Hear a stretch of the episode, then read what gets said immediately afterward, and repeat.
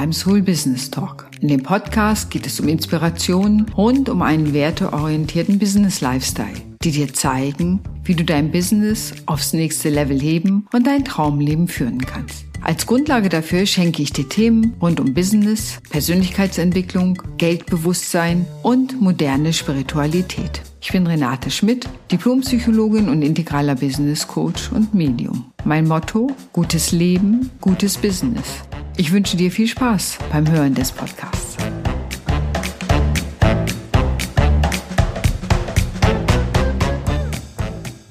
Moin und wie schön, dass du wieder dabei bist. Heute ist es ein Podcast für Menschen in der dritten Lebensphase. Der Titel ist Sinnsturm auf der Suche nach sich selbst. Was ist denn überhaupt die dritte Lebensphase, von der ich spreche? Das erste ist im Grunde wachsen, aufwachsen, die Welt erkunden. In der zweiten sind so die klassischen Aufbauarbeiten, Familie gründen, Haus bauen, im Beruf sich etablieren. Und die dritte Phase, und die fängt so meist ab 35 an, da geht es um die Frage nach dem Sinn. Bis jetzt habe ich funktioniert, habe ich mich vielleicht auch gesellschaftlichen Vorgaben oder den Vorgaben der Familie gebeugt oder bin denen gefolgt. Und jetzt, wo alles irgendwie mehr oder weniger etabliert sind, taucht so eine Stimme auf, was will ich überhaupt? Wo soll meine Reise hingehen? Was ist wirklich wichtig für mich im Leben? so typische Aussagen von Menschen, die zu mir kommen, gerade so in diesen Phasen, ich bin 38, ich weiß gar nicht, wer ich bin. Bisher ist irgendwie in meinem Leben alles passiert, haben Job gekriegt, ohne mich großartig darum kümmern zu müssen. Das Studium habe ich auch irgendwie hingekriegt. Ich musste mich selbst irgendwie gar nicht entscheiden. Die Eltern sagten, was ich tun soll. Die Arbeit kam zu mir der Partner. Irgendwie habe ich mich dabei verloren, weil ich nur auf die Außenwelt und deren Anforderungen reagiert habe. So und ähnlich klingen viele Aussagen von Menschen, die eben genau in dieser Phase zu mir kommen.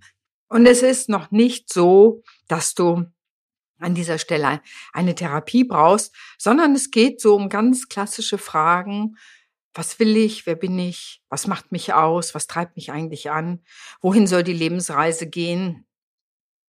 Was ist mir wirklich wichtig? Und es ist ein bisschen die Suche nach sich selbst.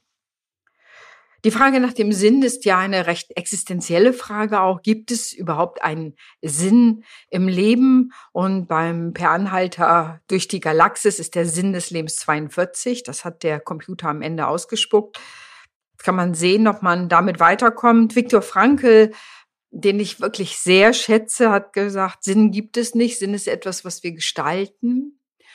Und das finde ich eine spannende Haltung. Es ist also nicht Sinn fällt vom Himmel oder plötzlich, ich habe es nur noch nicht gefunden, ich muss nur weitersuchen, sondern Sinn ist etwas, was ich gestalte. Ein sinnvolles Leben ist etwas, was ich selber aufbaue.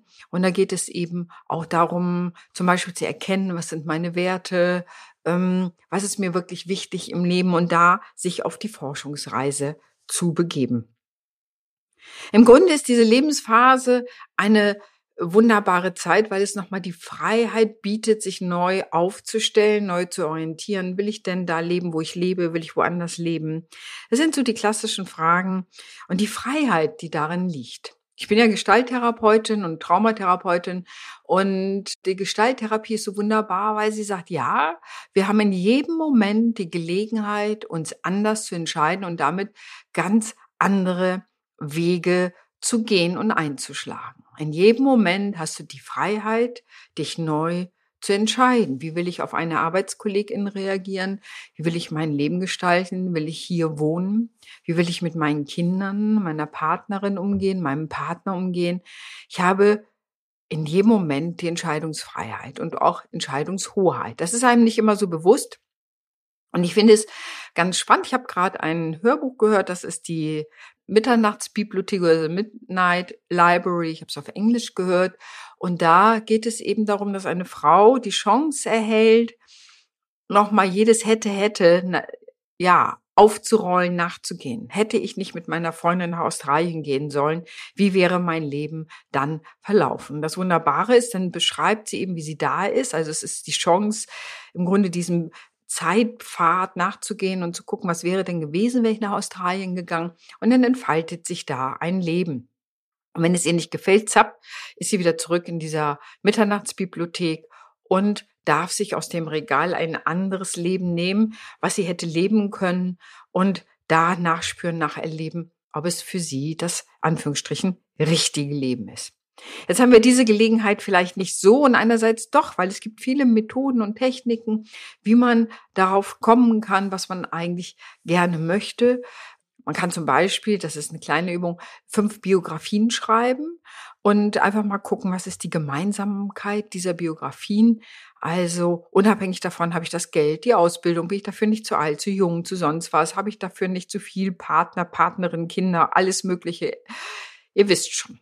Sondern da geht es mehr darum, zu sich zu kommen und diese Chance, sich nochmal neu zu sortieren und dann neu auszurichten. Es ist eine Forschungsreise, die jetzt nicht ad hoc, ah ja, da ist die Lösung. Es ist eine Suche und wenn ich dieser Suche nicht nachgebe, dann haben viele Menschen ein Gefühl von Depression, depressiver Verstimmung.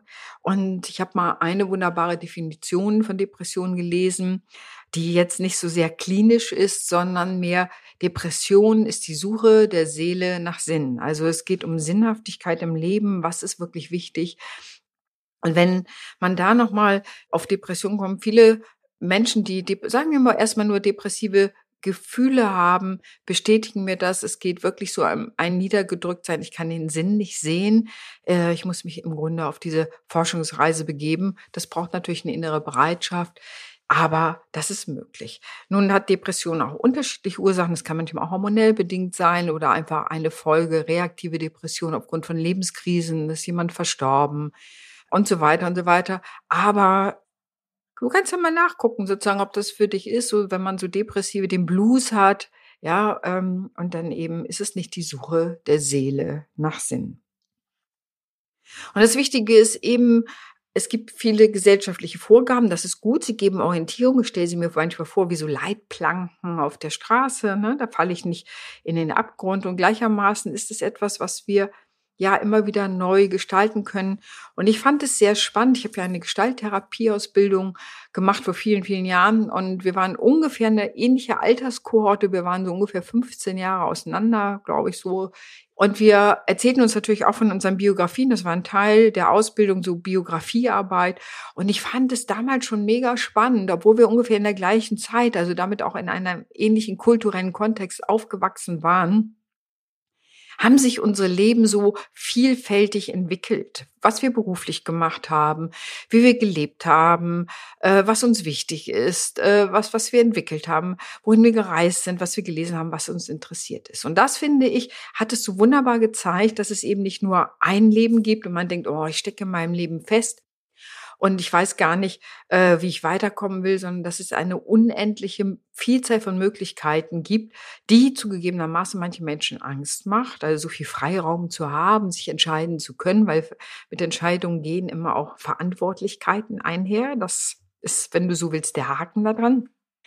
Aber das war mir damals schon aufgefallen, dass es eben nicht nur ein Leben gibt, eine Lebensform, eine Art zu leben, sondern dass man aufgrund von Entscheidungen, von äh, Einflüssen natürlich, die man hat, von Dingen, wo man sich hat durch inspirieren lassen, ganz unterschiedliche Lebensentscheidungen fällt und damit ein völlig anderes Leben habe. Eine ist Tischlerin geworden, hat sich ihr Haus im Grunde selbst gebaut mitten im Wald.